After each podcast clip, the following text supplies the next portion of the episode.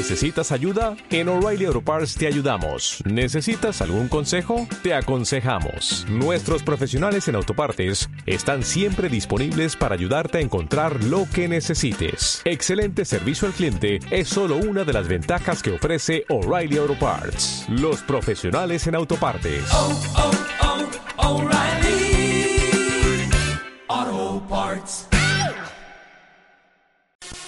Bienvenidos a Spectrumeros, el podcast de con Color Class para los amigos de las teclas de goma.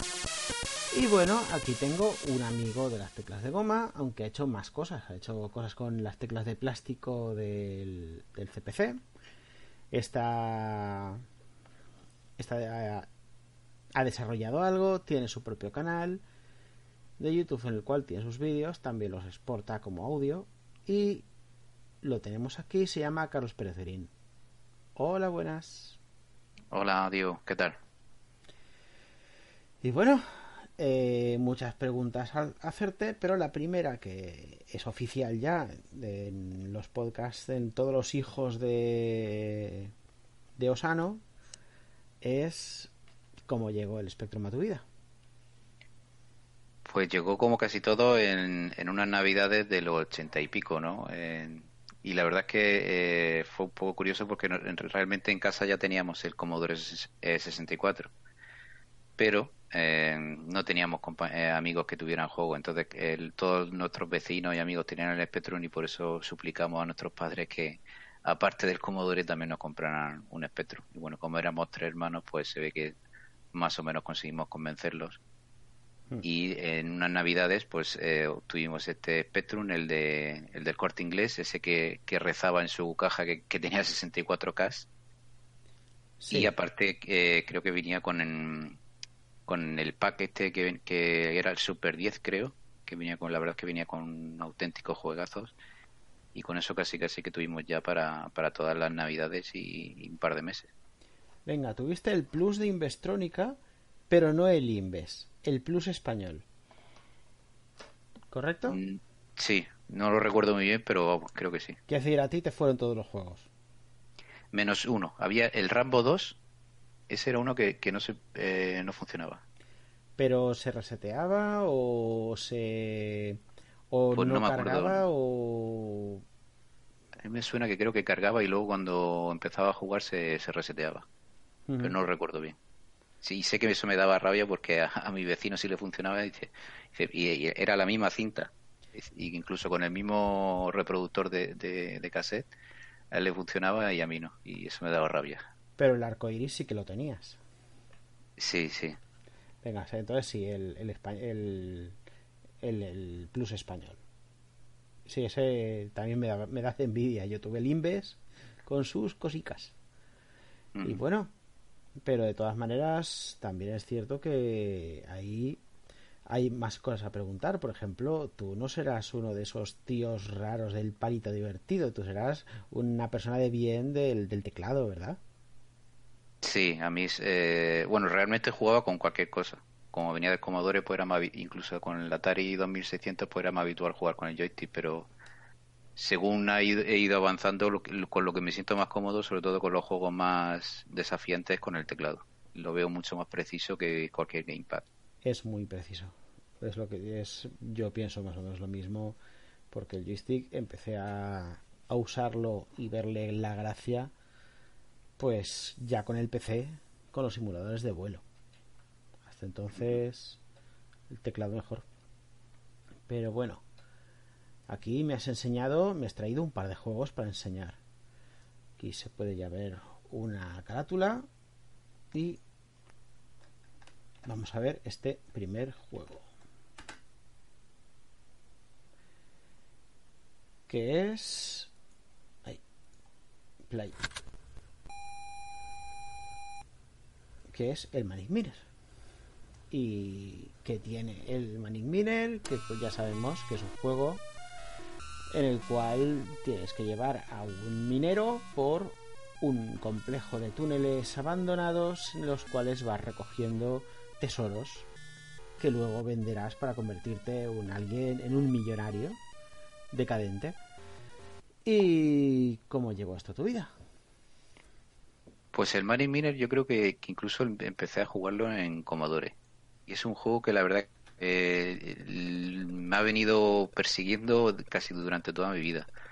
Porque lo, he ido jugando durante varias etapas de, de, mi vida y siempre la verdad que me ha gustado. Para mí yo lo considero como el videojuego definitivo, o al menos de, de lo que es la etapa clásica.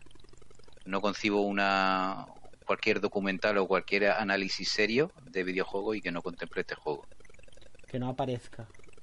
Sí, porque además, sobre todo teniendo en cuenta la, fecha, la fecha de publicación. O sea, este fue de casi el, revolucionario en, en, su momento y que definió muchos patrones y muchas características que, que incluso se ven hoy en día. Es del 83, ¿cierto? ¿Esto? 83, 84. Eh, exactamente no lo sé, pero es muy temprano. Es de, tiene desde el principio del 80 casi seguro. Además, una de las cosas que me, este manqueo que estoy haciendo es obsceno y vergonzoso. Normalmente avanzo más y estoy perdiendo vidas como idiota en la primera. Como un novato. Estar jugando, jugando y, y, atendiendo una conversación que con este juego creo que es casi imposible. Estoy ahí perdiendo como un novato vidas. Y el caso es que salió para un montón de plataformas, ha salido en un montón de, de sistemas, ha salido versiones nuevas.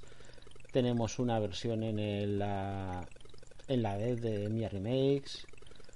Un montón de cosas muy interesantes. Pero podría ser que no te hubiera gustado del todo así. O sí, o ya has dicho que lo ves casi el juego perfecto, pero Sí, la verdad es que ponerle, ponerle defecto es casi. sería una crueldad, ¿no? Una herejía.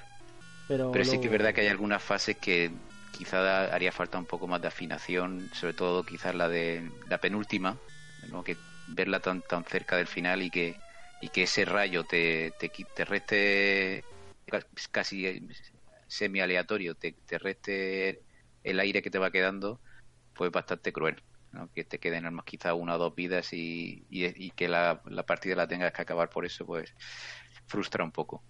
Pero en línea general, la verdad es que el juego es definitivo. ¿Lo terminaste? hay que cambiarlo. ¿Cómo, perdón? ¿Lo llegaste a terminar? ¿Lo has pasado? ¿Te lo has pasado? En su época no. Recientemente sí. Ya oh. me decidí a, pasármelo sí o sí y, lo conseguí. Oh, oh, oh, yo, yo, la verdad es que yo todavía no lo he conseguido. Yo he probado ahora, he llegado a pantallas en las cuales en, tiempo no me lo pasaba, no, no he llegado a terminar y ahora me las paso bastante más fácil, bastante más fácilmente. Lo de, que acabáis de ver es no sé por qué, porque es una vergüenza. La primera me la paso. Y bueno, pero hacía mucho tiempo que no jugabas entre una vez y entre las veces aquellas y ahora. Sí, entre la PC aquella y ahora, pues quizá habían pasado ya 10 años o así, y, eso ya hace, no sé si 3 o 4 meses, pues fue cuando ya lo retomé y ya me decidí pasarlo. Y, luego además Sí, sí, yo creo que este juego eh, no tiene ningún pero. El, es eh, mm, muy justo, las colisiones están muy bien eh, definidas y siempre que, que, pierdes una vida se puede decir que es por tu culpa te trata muy bien el juego. Pues yo esta pregunta no sabría. ¿Has probado otras versiones?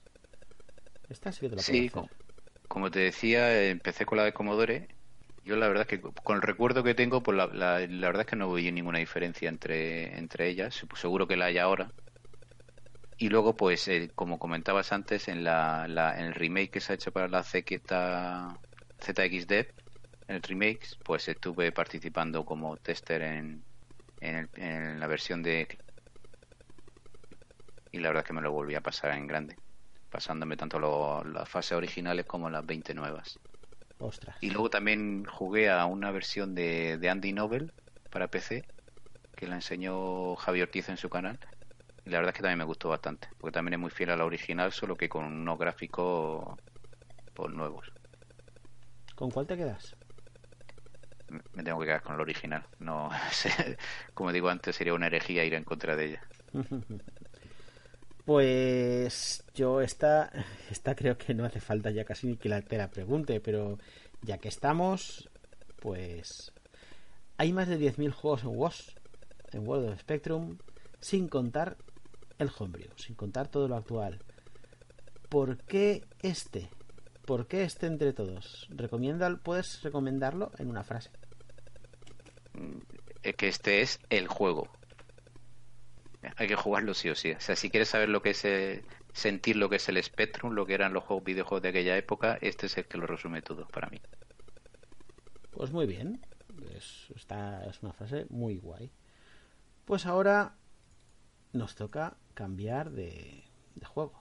Cambiarle el, el juego del que está, vamos a hablar. Y este segundo es el sabotear.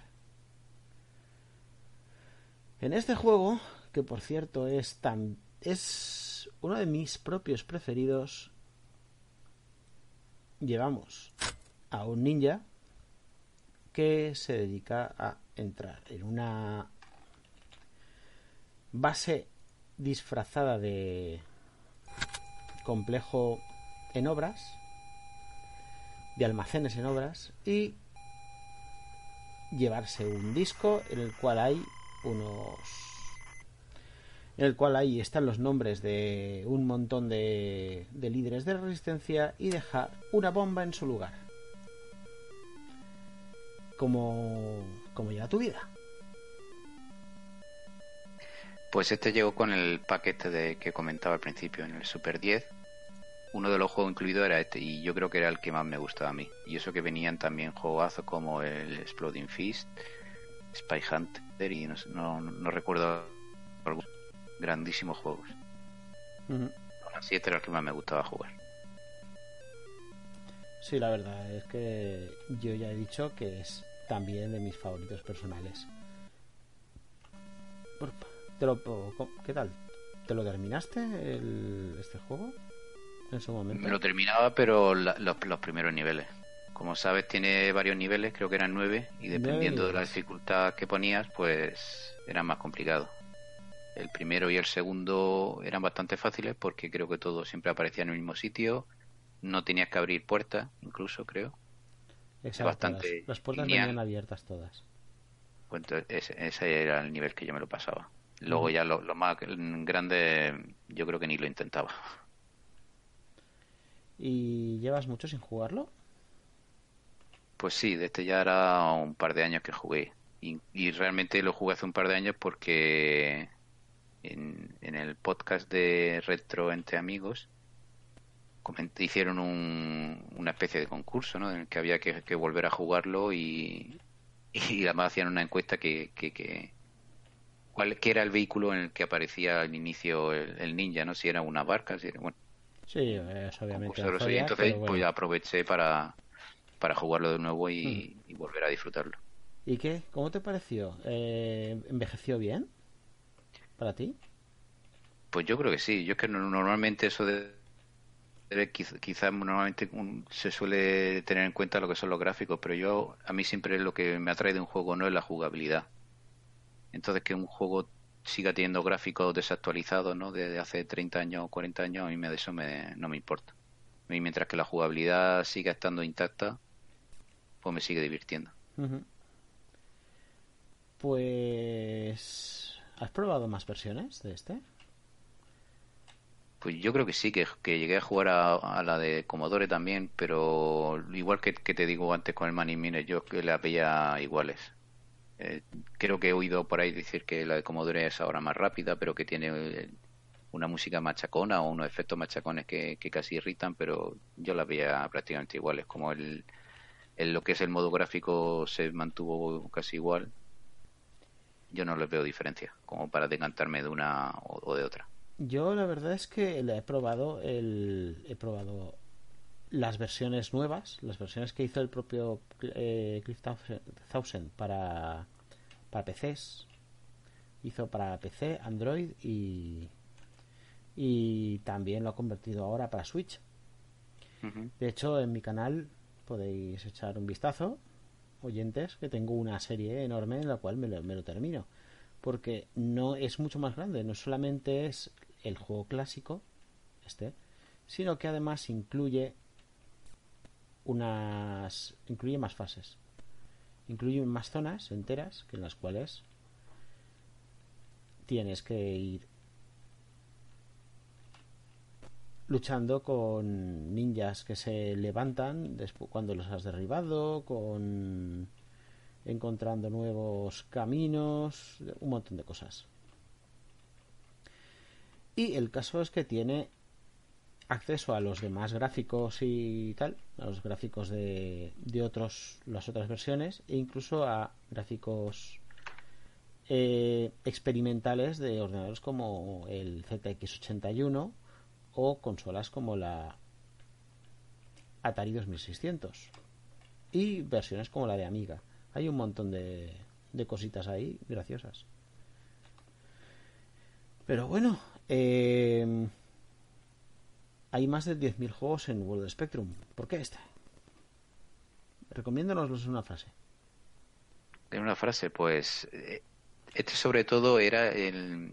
Apareció en el momento en el que los ninjas estaban de moda, ¿no? Y había muchos videojuegos, sobre todo de, recreativas, que que vieran de esta temática, pero lo, pero en, claro, en, en los microordenadores muchos de ellos no llegaban o llegaban a versiones bastante malas. Entonces aquí yo creo que sí que se hacía justicia para poder llevar a, un ninja, ¿no? Entonces, pues, para resumir una frase, pues sería algo de así, digo, que si querías eh, ser un ninja en, los 80, pues con el saboteur lo iba, te ibas a, divertir bastante.